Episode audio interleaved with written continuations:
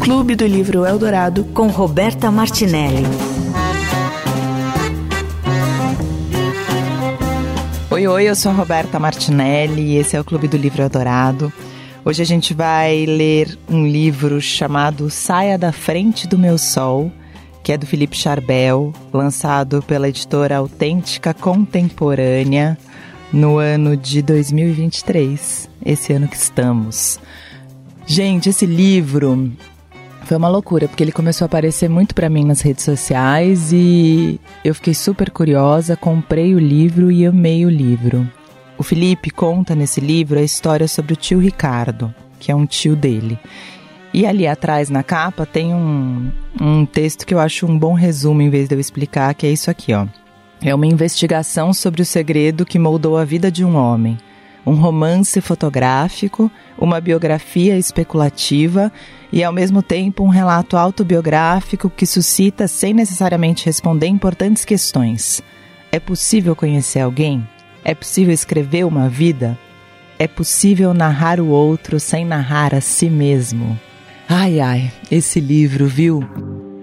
Na primeira parte, eu converso com a Patrícia de Tolvo, ela que faz críticas instantâneas e maravilhosas. Sigam no Instagram, arroba críticas instantâneas. E na segunda parte eu falo com o autor, Felipe Charbel. Não deixou filhos, não deixou bens, não era eleitor e faleceu sem testamento conhecido. Escrevente anônimo. Clube do Livro Eldorado. Parte 1. Quem lê? Bom, vamos lá. Hoje eu recebo aqui Patrícia de Tolvo, que tenho críticas instantâneas. Queria que você contasse como é que surgiu esse críticas instantâneas. Eu tô gravando com ela e só tem livro na tela e ela também. Tudo bem, Rô? É, bom, críticas instantâneas surgiu meio de uma piada, porque as minhas pessoas, minhas amigas, as pessoas diziam que eu conseguia ter uma opinião sobre qualquer coisa em três segundos. Podia ser um filme, podia ser uma peça, podia ser um prato de comida e podia ser um livro. Aí começou como um perfil fechado, que eu postava críticas de brincadeira, críticas zoando, né, fazendo piada das coisas. E aí, quando começou a pandemia e eu comecei a ler mais, eu achei que era um bom espaço para eu organizar minhas leituras até, assim. E, e, aí eu abri o perfil, e aí as pessoas começaram a, a chegar, e a ideia é que eu sempre faço umas resenhas pequenininhas imediatamente depois de eu terminar de ler, sem ter muito tempo de elaborar grandes coisas.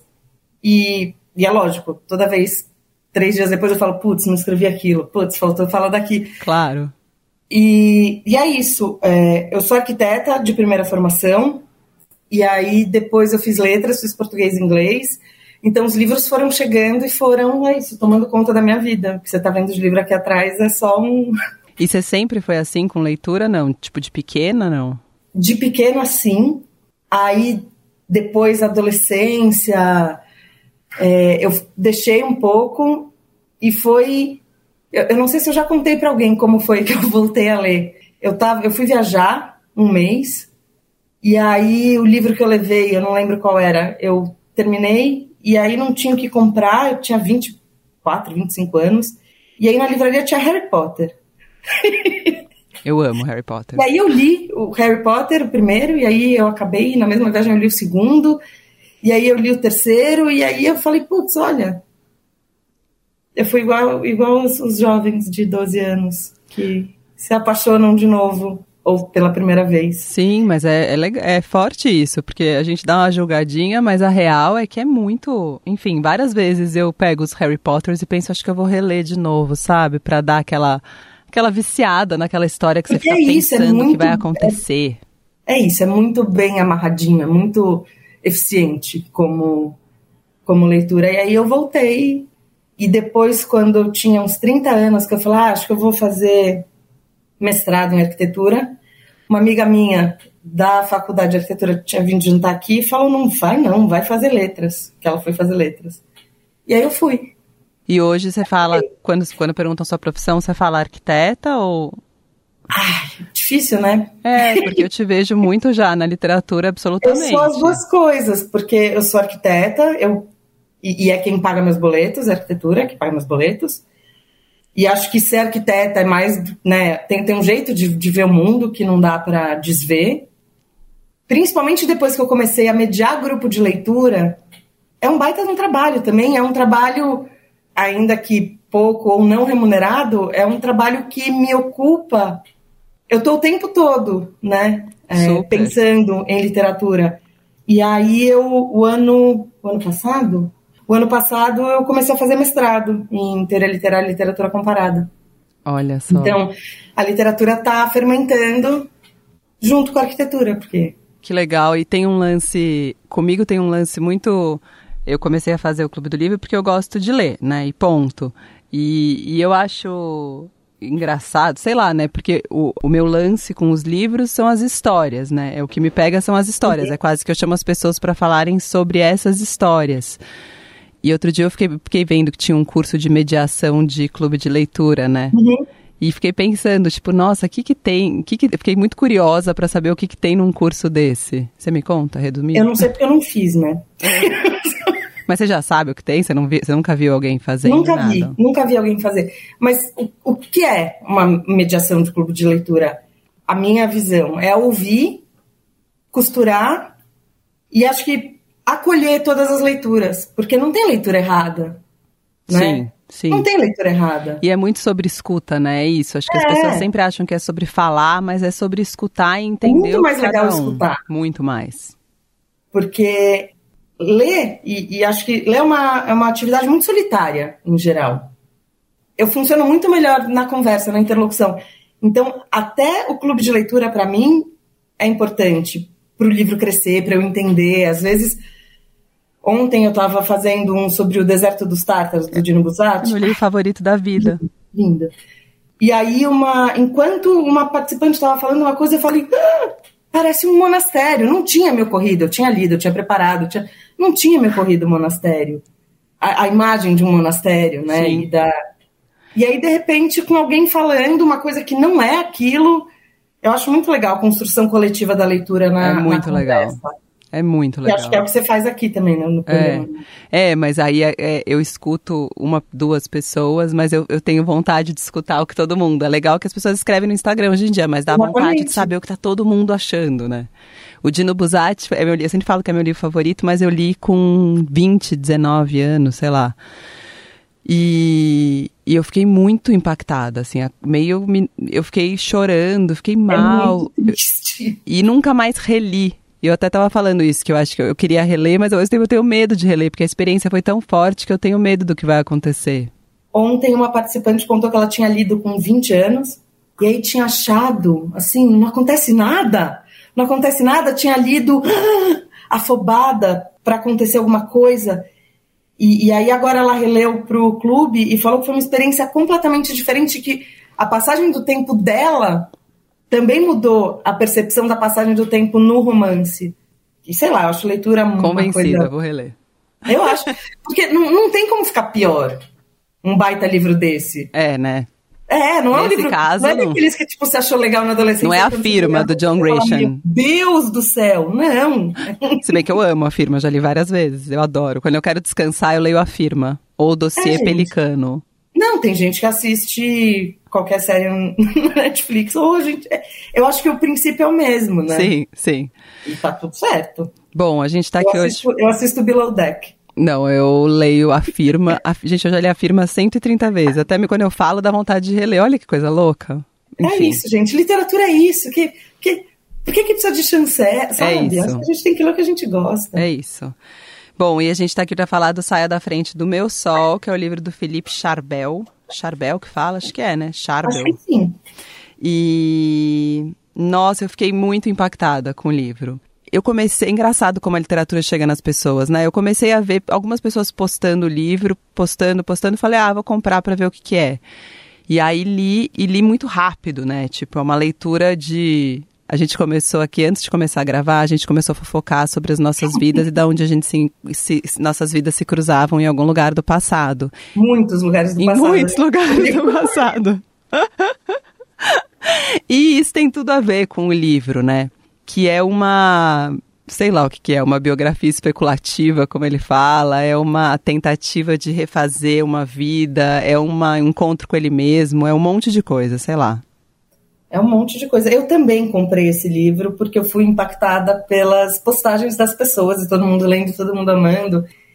E, sei lá, depois de ler um monte de Annie Ernaux, é, que é, eu acho que tem também tudo a ver com, com o que ele faz e com o que ele escreve.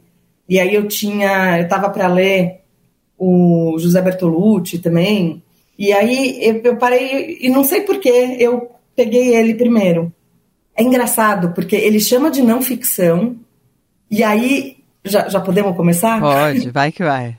E aí ele fala em vários momentos que ai, eu, não, eu não sei inventar, eu não sei inventar. E a ficção que ele constrói.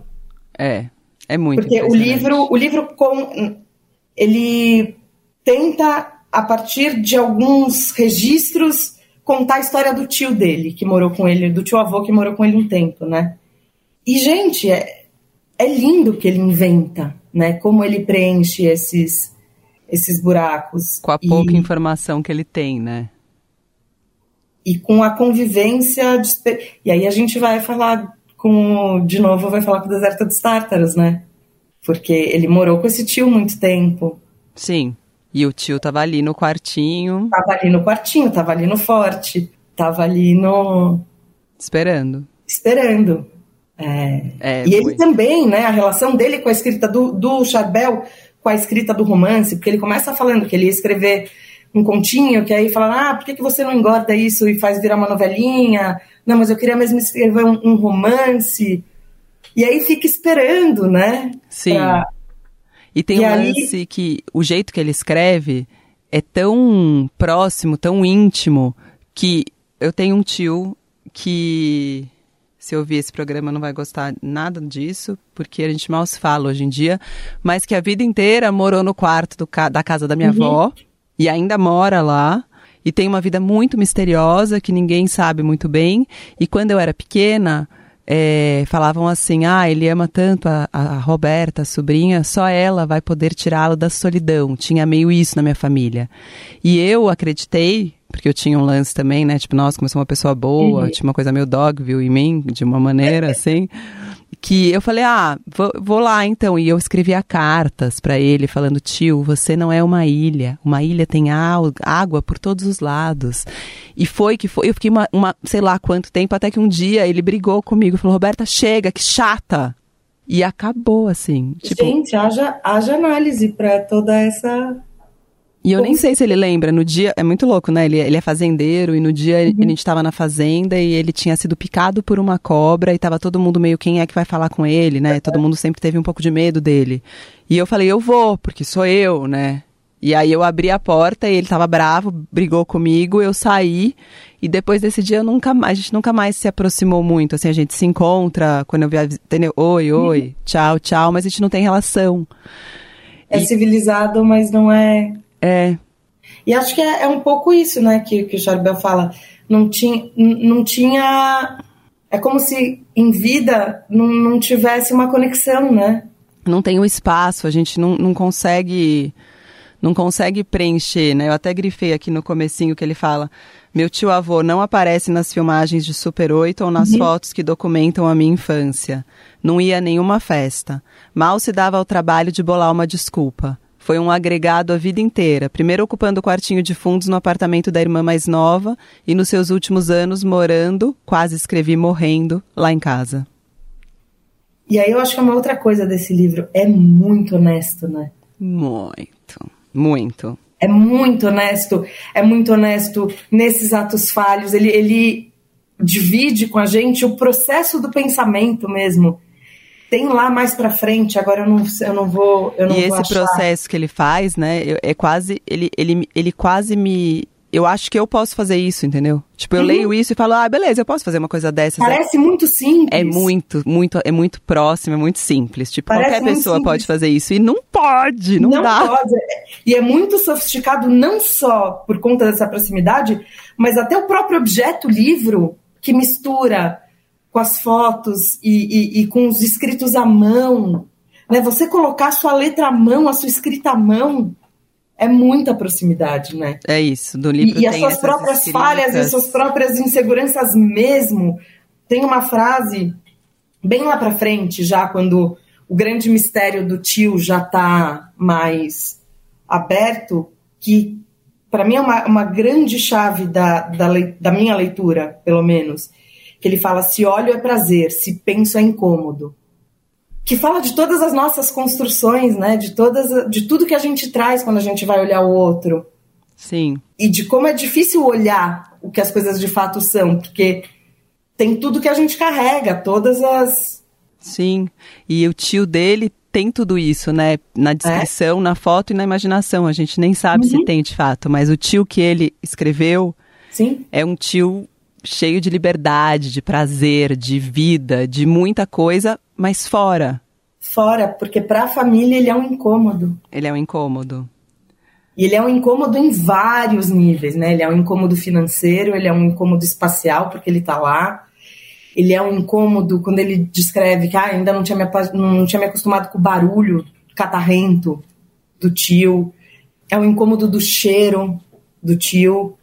Tem isso aqui, né? O silêncio em torno da sexualidade dele, por exemplo. Todo mundo sabia. Meu tio sabia que todo mundo sabia.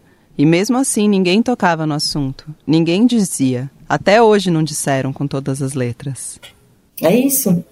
Nossa, é esse silêncio, né, que fica. E esse silêncio é um lance muito louco de família, né? Eu até, enfim, né, no momento que estou e com, com várias coisas de família, né, de várias questões, eu achei uma frase e fiquei, meu, vou falar isso com a Paty para ver que, que ele fala que toda família, né, tem o fim de toda família, né? Toda família tem um momento em que, enfim, que fica esse silêncio, que fica isso nem tô achando essa frase, mas tem esse lance da. Que provavelmente é de quando ele brigou com a mãe. É, que ele briga com a mãe na eleição, né? Sim, porque não são. A gente é criada, muitas vezes, para a família ser um, um- essa coisa do incondicional, né? Achei. Já fomos uma família imensa, dessas que se reúnem toda semana para comer, beber e bater boca. Hoje em dia somos poucos e não nos damos bem. Porque as pessoas são diferentes. E, Mas e isso não tem a ver com se infância? diferenciar. É, então, tem a ver com a infância. A nossa É. memória da infância da família é isso. Mas talvez não fosse isso a família. Talvez ali já tivesse um monte de briga que a gente não via. Porque a gente ainda não estava diferenciado desse, desse bolo que é, né?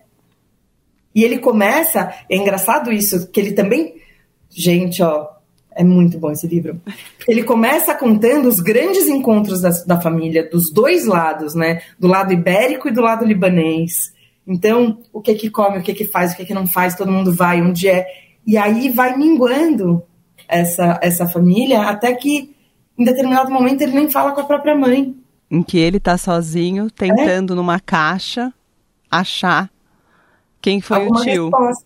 E alguma resposta com isso, né? Porque o que que, por que que interessa quem foi o tio?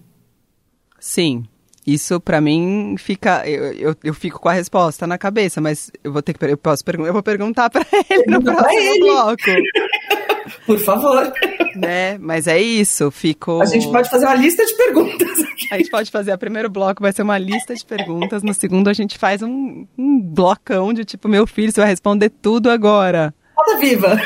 Não, é que é louco, ele me deu essa intimidade, né? Isso é muito maluco. E eu Exatamente. tenho medo, porque às vezes não, né?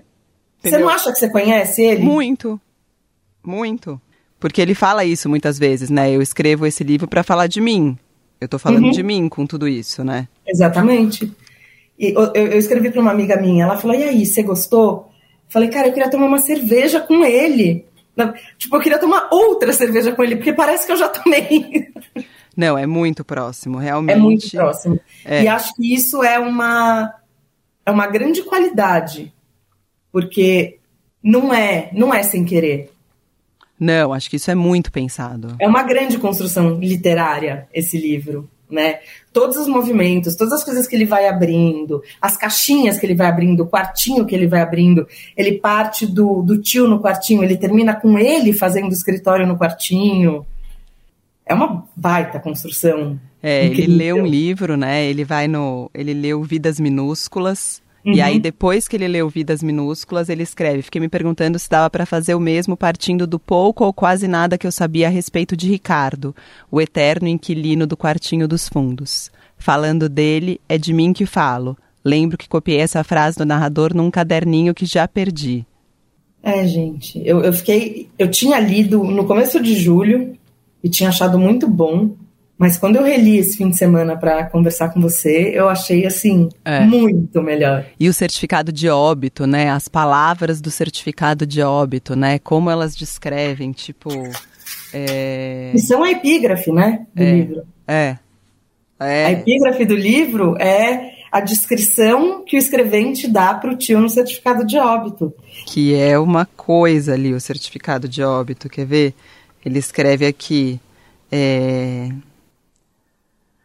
eu certifico que o reverendo, livro 580, 568C do registro de óbito, consto de Ricardo Vidal Alvarez, falecido em 15 de outubro de 2002, às meia-noite e 25 horas, no Hospital Miguel Couto, do sexo masculino, de cor branca, filho de Manuel Vidal Alvarez e de Emília Marques Gonzalez, com a idade de 77 anos, profissão aposentado, estado civil solteiro, natural do Rio de Janeiro.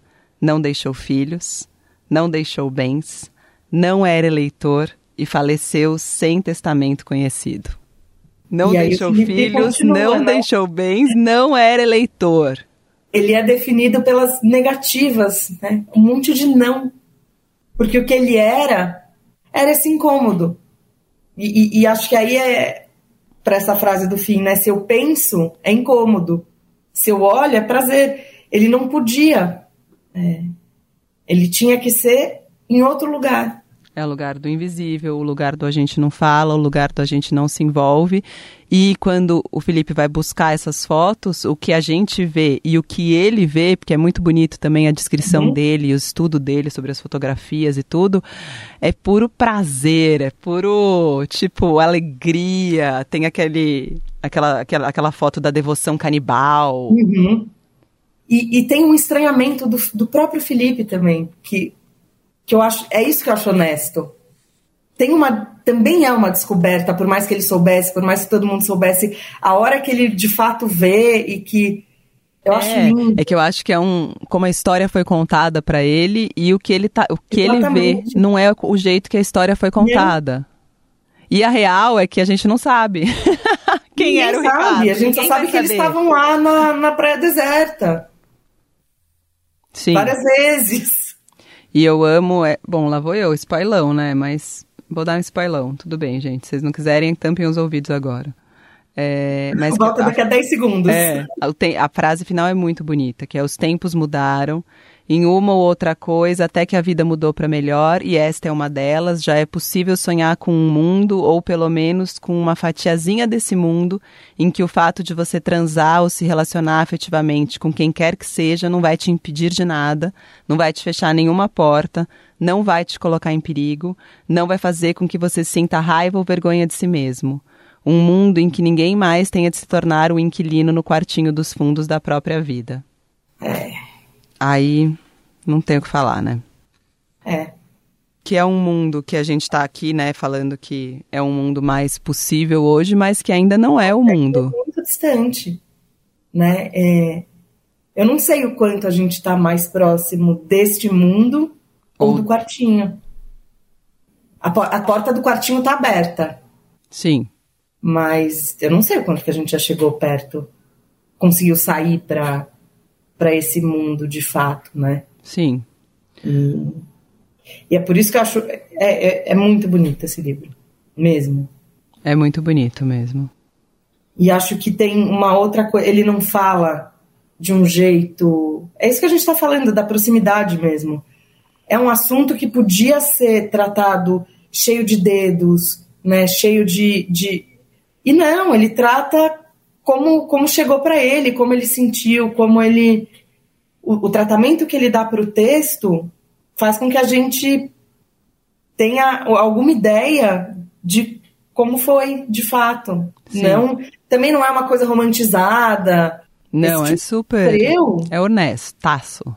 É honestaço. É, é, é honestaço. Sim. É, é honestaço, assim, Tipo, sei lá, a cena. Você leu a vergonha, Dani Não? Não.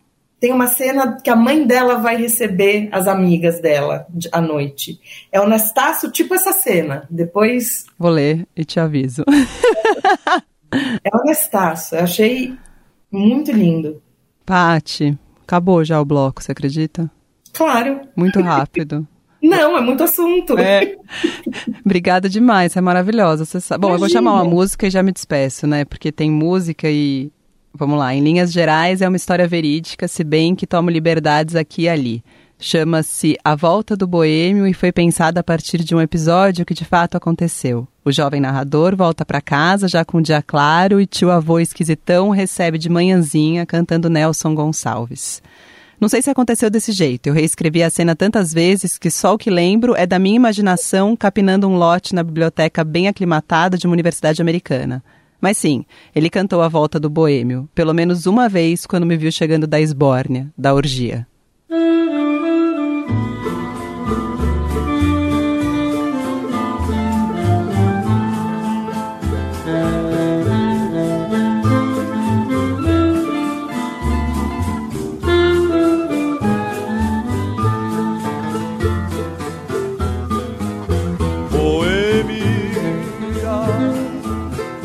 Que me tens de regresso e suplicante de pés. Nelson Gonçalves, A Volta do Boêmio. minha nova inscrição.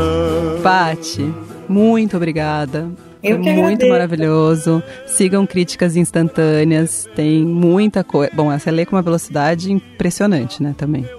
Não, gente. Não? Eu acho.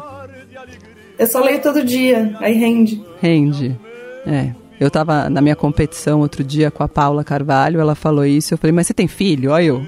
É, eu não tenho. Então, ó, é. eu tudo. Ah, eu mando meu álibi pra todo mundo. A Rosa não é uma filha, é um álibi. Claro. a minha irmã fala, eu não consigo ler uma página e meia que alguém chama mãe. É isso. A Rosa fica. Esse livro, especialmente, ela ficava, mãe, o que, que, você tá lendo? Lê em voz alta? E eu li muitas partes do livro para ela em voz alta. Então esse livro ela acompanhou até. Linda. Obrigada, Pati. Obrigada a você. Beijo. Beijo. Essa foi a primeira parte do Clube do Livro Eldorado com Patrícia de Tolvo. Sigam ela em Críticas Instantâneas, porque é maravilhoso, recomendo fortemente.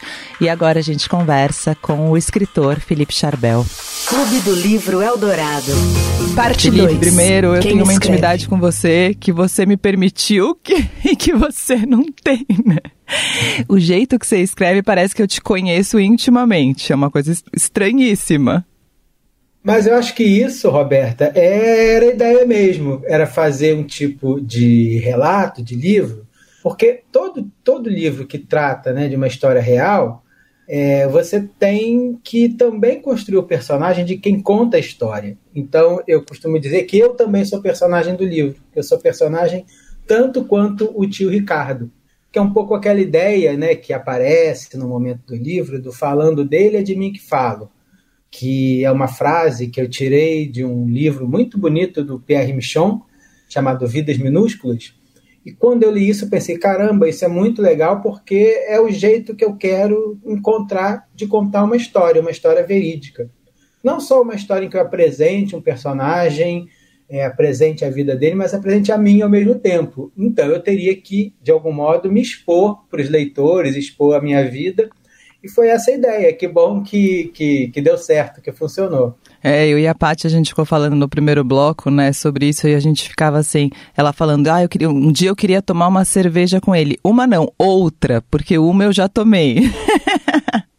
sim, sim, é. Tem, ao longo do livro eu fiquei pensando, né, isso aconteceu na revisão no momento da preparação né, da edição final, em que é, o autor tem que reler, a editora tem que reler. E eu pensei que tinha no livro muitas cenas do, do narrador bebendo. Eu falei, pô, esse narrador tenho que controlar um pouco. No caso, sou eu, né? Então, eu acho que eu bebi muito ao longo da, da escrita do livro. Né? E quando Porque que começou essa. Também. Desculpa, diga. Não, porque foi também no processo de escrita todo ao longo da, da pandemia, então muitas vezes era isso que acontecia mesmo para para dar uma relaxada e, e, e, tentar entender um pouco o que estava acontecendo ao redor. Sim, sim. E, e quando é que você teve essa ideia de falar do tio Ricardo?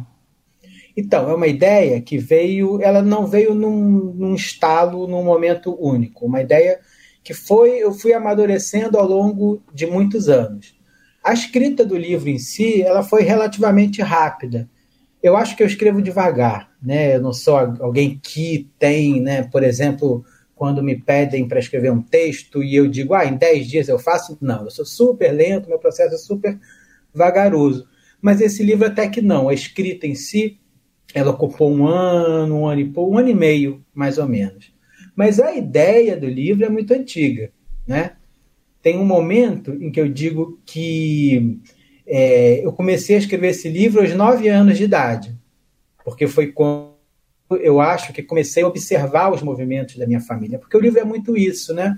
Tem a percepção da voz, do tom de voz familiar. Então, muitas pessoas que leem e diz, poxa, eu lembro de, de, de, de, frases que são frases que também circulavam na minha família, Muito. hoje já não, não são tão é, usuais, um certo tom de voz. Então, por isso que eu digo que, em certa medida, eu estou desde os nove anos escrevendo, desde os nove anos que eu venho registrando esse material, tá?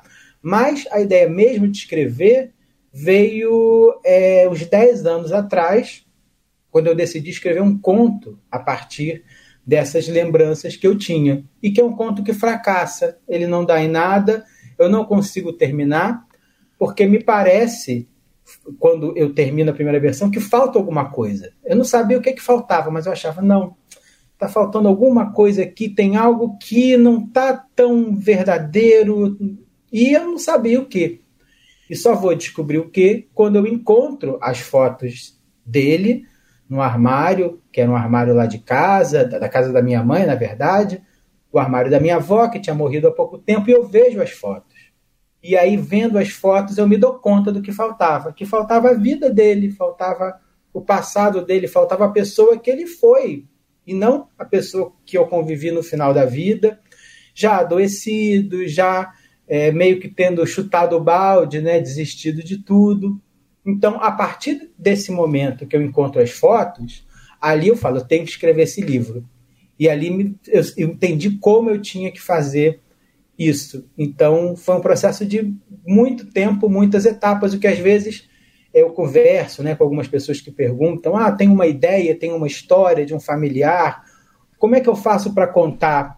A primeira coisa que eu digo é tem que primeiro encontrar um jeito de contar essa história, porque é, encontrar o jeito é tão ou mais importante que a história que você vai relatar. Sim, acho que quando você. E o jeito que você conta é o que você conta, né? Também.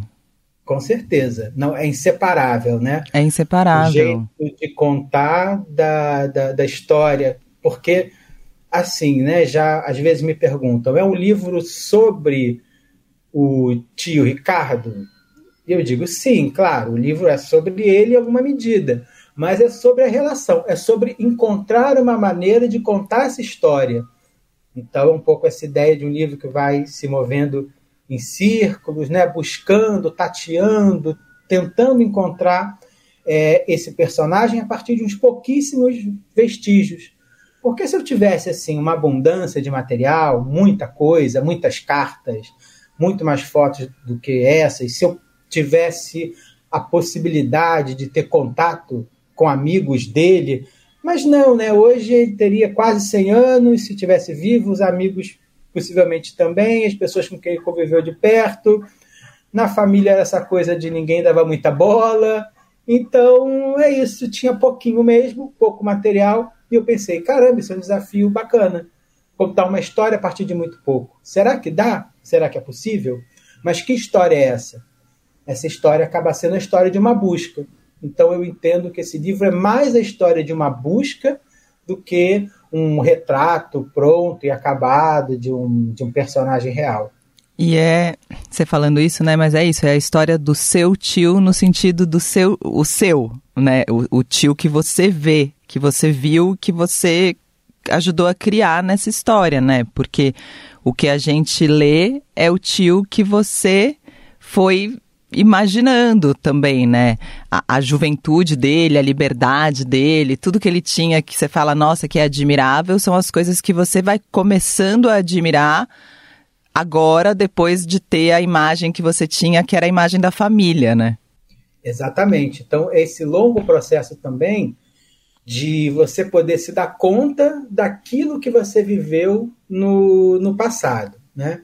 Então, o, o tio Ricardo era uma figura que ele me fascinava, assim, né, na minha infância, na minha adolescência, porque ele era o estranho, né, o esquisitão, que é o termo que era o termo usual na época e que eu uso em algum momento do, do livro. E eu achava aquilo um barato, eu adorava ficar observando ele, eu gostava do mau humor dele, eu gostava da maneira como ele é, se conversava com a televisão, por exemplo, da maneira como ele fala. Eu adorava futebol, ainda adoro, né?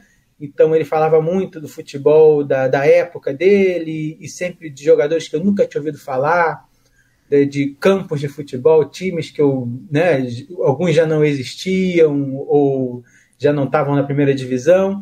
Então aquilo me fascinava, né? E ao mesmo tempo, na, na velhice dele, quando ele já estava muito doente, que foi quando ele morou lá em casa, me fascinava também uma certa atitude dele diante da vida, que não era de resignação, não era uma pessoa resignada, não era de ah, aceitação, não era também uma, uma tristeza muito. Era de alguém que, de algum modo, parecia estar é, bem com ele mesmo, apesar daquela situação terrível de é, é, é um, viver maior parte do tempo num quartinho muito pequeno, com muita dificuldade de locomoção, mas tinha alguma coisa ali que eu achava interessante e que, escrevendo o livro, eu associei a alguns filósofos antigos, né, da antiguidade, que tinham é, entendiam que a filosofia era uma forma de, de aprender a viver, né, de reagir, saber reagir diante da vida,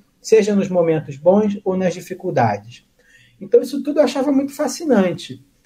E as fotos, quando eu vi, eu falei, nossa, que era o lado que eu não conhecia dele, que era da juventude dele. Por exemplo, esse, poxa, que, que homem bonito, né? Como ele era bonito, como ele era fotogênico, né? E conversando com algumas pessoas da minha família, eu, eu tentei não conversar muito, né? Na escrita do livro, porque eu queria ficar com aqueles registros antigos, sabe, na cabeça. É, mas eu lembro, por exemplo, de, de, do que diziam de, das fotos dele, de uma foto que ele tinha num poste e que eu não encontrei essa foto. Não sei o que foi feito, se ela foi, se perdeu, se está com alguém, também ninguém sabe onde está. E que todo mundo dizia, ele tinha uma foto incrível dele num poste que parecia que ele estava flutuando. Então é isso, né? Toda essa aura, toda essa coisa que. Porque ele fascinava todo mundo, né? Tanto que as pessoas ficavam falando dele o tempo todo, né? Que coisa, sim, e, e, é muito, muito legal também essa parte da, da sua leitura das fotos, né? Porque a gente vai acompanhando a sua leitura das fotos e vai vendo essas fotos, né, no livro, e realmente essas fotos têm, têm tudo isso que você fala dele. E eu fico pensando, né, que se se ele é, tipo, isso é de fato assim, ou se você que conduz o nosso olhar para achar o seu Ricardo, né? É, pois é, eu acho que é isso, é um exercício de especulação, um trabalho com imaginação. Por isso que num determinado momento eu digo também que eu acho que eu estou fazendo uma biografia especulativa. Sim. O que, que é isso? Eu não faço a menor ideia. me veio na hora e eu falei, ah, interessante, parece definir bem aquilo que eu estou fazendo, que é um trabalho que é sim de reconstrução de uma vida, nesse caso de reconstrução de duas vidas, porque é a dele e, e a minha, mas é um trabalho que precisa, que necessita de muita imaginação. A imaginação tem que trabalhar muito para construir o entorno dessas fotos. Porque na foto a gente tem uma imagem, um instantâneo de um agora, de um aqui agora, que no caso dessas imagens é muito vago, né? São fotos em praia, mas quando?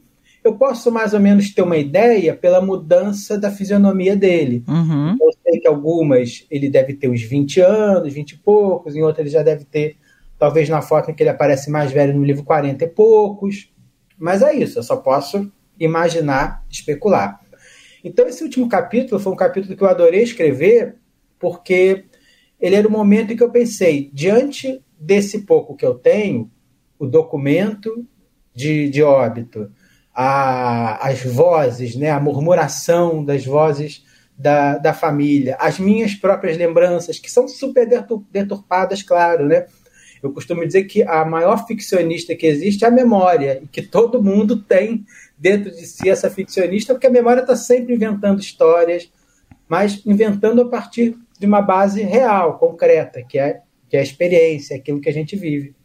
Então, no último capítulo, eu falei: quer saber? Eu vou imaginar mesmo, eu vou fabular e vou criar o entorno dessas fotos. Ah, é o entorno real de, de situações que aconteceram? Não. Inclusive, em alguns momentos eu exagero, né? Eu fico imaginando quem será esse personagem que está com esparadrapo na testa e, e, e, fico atento assim, aos detalhes, né?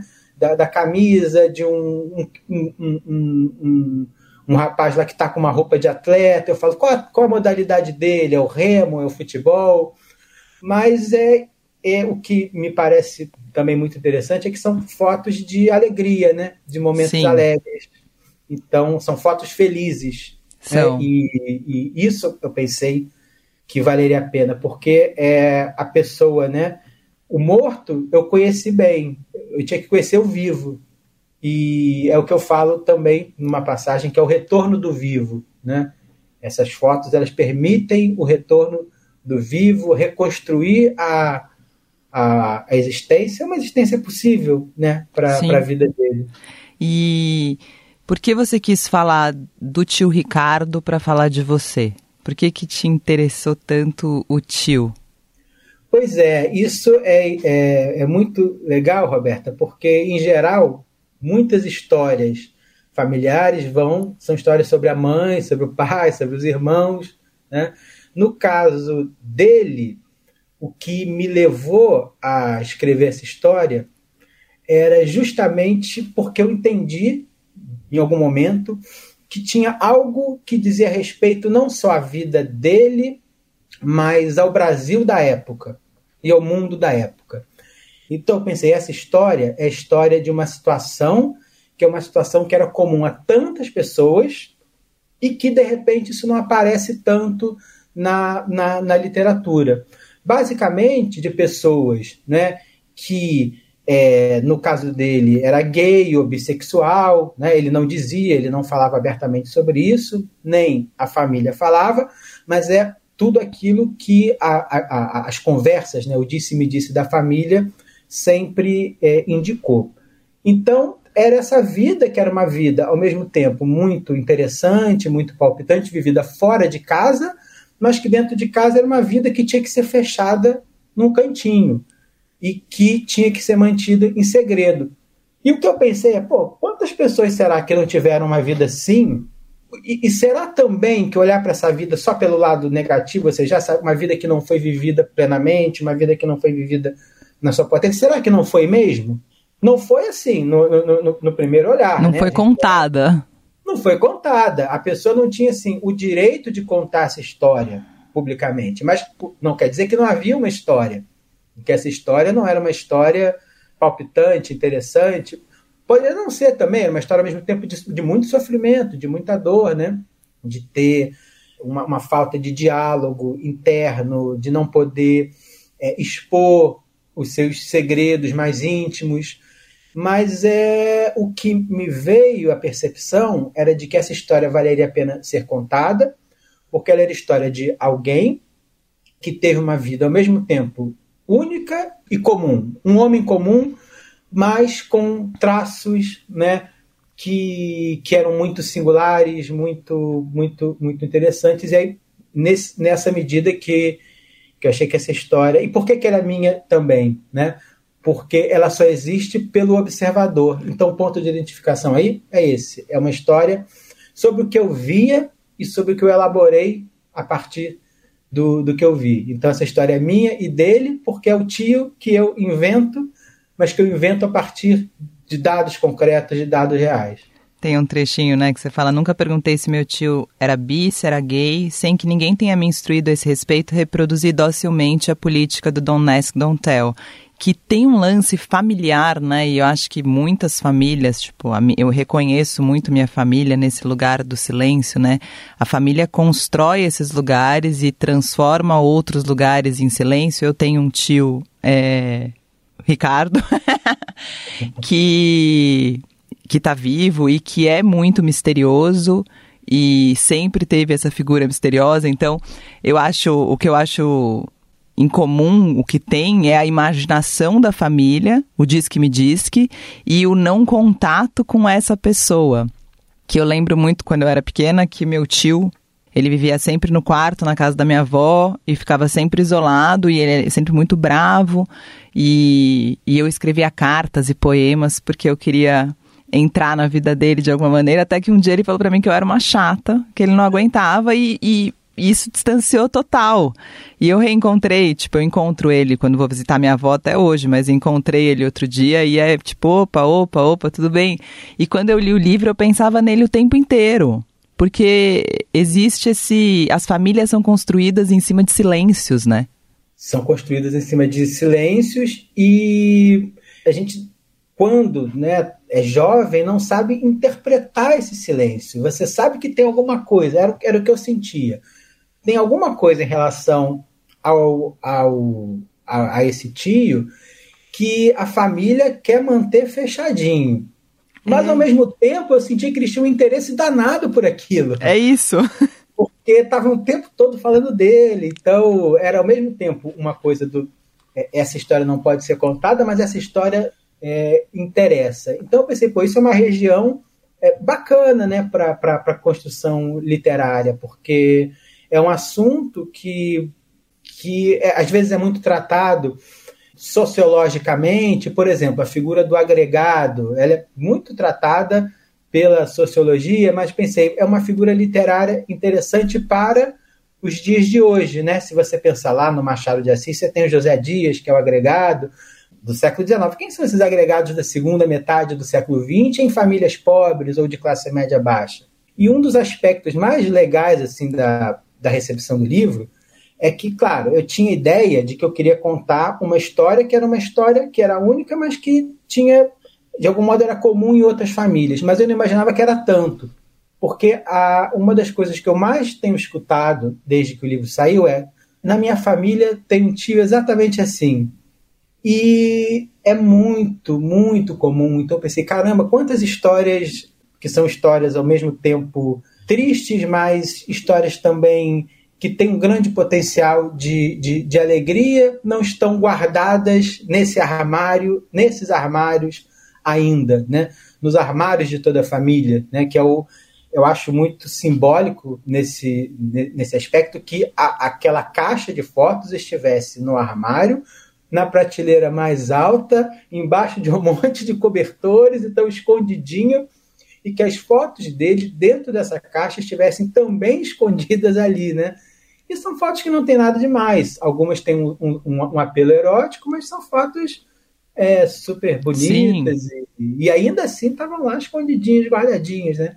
Então é esse lugar que tem que trancar as sete chaves e o livro é um pouco uma tentativa de destrancar esse esse armário e, e fabular, imaginar em cima daquele, da, da, daqueles materiais, né? E sua família leu? A Família Silenciosa? Porque tem essa parte também que eu amo, que você fala, mas que é quando a gente era, a gente era uma família gigante e barulhenta, e hoje em dia ninguém se fala. Todo mundo é obrigado, também me reconheço, pacas. É o início do segundo capítulo. Éramos uma família imensa, dessas que se reúne toda semana para comer, beber e bater boca. Hoje em dia somos poucos e não nos damos bem. Sim, eu começo o segundo capítulo. É, algumas pessoas já leram, outras pessoas ainda não, não leram. A minha prima leu, que foi a pessoa das que hoje né, é, estão vivas, que conviveu com ele mais tempo, porque morou com ele durante toda a é, juventude dela, até em torno dos 30 anos. Então, ela lembrou de muitas coisas e, e me corrigiu em alguns detalhezinhos né, interessantes, do tipo porque foi uma decisão minha, a de não, a não fazer entrevistas para construir essa biografia. Eu pensei, eu quero fazer com a minha memória com o que eu lembro do que eles falavam, com o que eu lembro do, do que eu vi e contrastar com o que eu posso enxergar observando, olhando para essas fotos. E falei, depois a família vai ler e aí eu vou, certamente, vou pegar é, muitas coisas né, que, que, que eu deixei escapar. Mas essas coisas, por enquanto, elas estão bem, bem, bem pequenas. Né? Então ela me disse: Ah, de onde você tirou que ele trabalhava em escritório de contabilidade? Eu falei: Ah, sim, ele não trabalhava no centro da cidade? Ela, sim, mas ele era estofador. Não, o estofador era o outro tio, o irmão dele, o Zé. Ela, não, os dois eram estofadores. Só que um, ele trabalhava numa firma, o outro era autônomo. Então, né, são, e, e, e, e a minha ideia é que se forem surgindo mais coisas, é depois escrever um, um ensaio, né, comentando essa essa situação. Mas vamos ver, né? Vamos ver co como vão ser as, as, as, reações. Mas era assim, ele era uma figura muito muito querida, né? Apesar desse distanciamento, que era um distanciamento forçado pelo preconceito da época, né? Então era um, um, uma situação que também envolvia muito muito afeto. Então o que eu estou sentindo é que de algum modo, quem leu por enquanto, que conheceu pouquíssimas pessoas, né, infelizmente ainda vivas, é, e muitos eu não tenho menor contato e maneira de rastrear, mas um pouco como se sentissem né, essa presença dele é, novamente por é. meio do livro. Eu, ah, eu acho bonito, acho uma, uma visão, é isso, de uma vida muito potente e muito que está ali sei lá, me abriu esse, essa visão mesmo para, meu, será que a vida é, é, que a gente fica, ah, coitado, tá sempre sozinho, tá sempre ali, tá sempre não sei o que lá, e de repente tem uma baita vida legal, só que não tá só, só não tá sendo contada pra gente, né? É, era uma das, das frases, né, que circulavam, era a seguinte, ah, ele saía de casa na noite de sexta e voltava no domingo de noite eu pensava, alguém que sai de casa na noite de sexta e volta no domingo de noite. É, tá pleno. Tá, exatamente, né? Essa vida, não, e claro, né? É, é, sim, no, no, no, momento final da vida, com, com a doença, né? Uma doença que nunca foi diagnosticada, o que eu acho também muito muito uma coisa muito impressionante, né? Como é que alguém tem uma doença se a doença não é diagnosticada e, Sim. É, é, marcas também de um outro tempo, né? De, eu acho isso impensável nos dias é, de hoje, que você possa padecer de uma situação física e ela não ser diagnosticada, é, a não ser que não tenha mesmo um diagnóstico, né? Sim. Então era, mas foi o que aconteceu. Claro, já no final da vida, com essas dificuldades de, de, de locomoção, com a, a, a distanciamento em relação às pessoas do convívio mais próximo, em grande medida também porque muitos já é, tinham morrido ou, ou, se afastaram, né, por razões as mais diversas, aí claro que tem um, um predomínio da melancolia, da tristeza.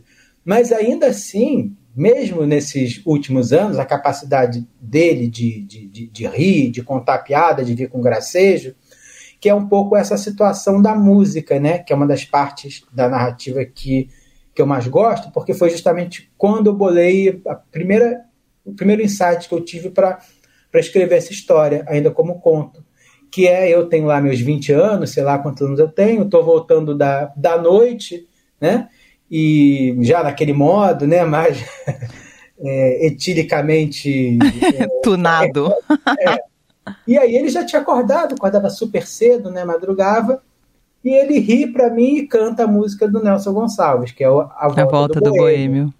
Então era essa situação do, do, do, do, do humor, da, da sacada, do riso, da, da risada, que era uma risada muito muito muito bonita, né, de, de, de, de ver. Então, é isso, né? É um pouco, às vezes a gente tende a, a, a julgar as vidas de uma maneira muito superficial demais e eu queria um pouco tentar é, é, é, é complexificar isso, né?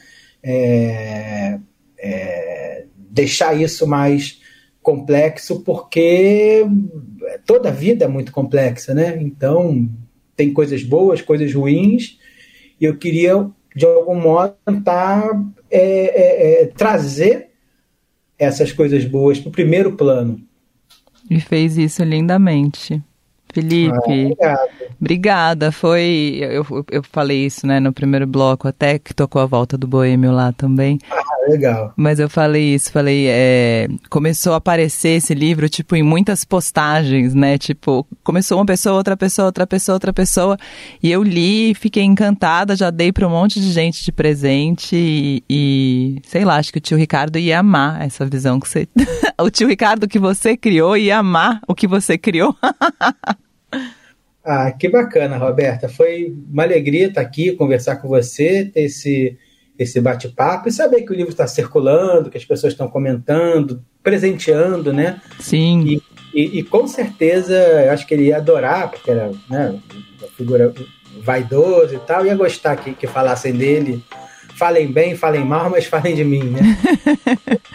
Obrigada, querido. Obrigado, Roberta.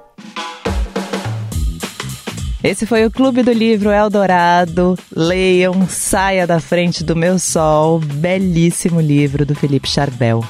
O Clube do Livro de hoje fica por aqui e a gente se encontra na semana que vem. Você ouviu Clube do Livro Eldorado Com Roberta Martinelli.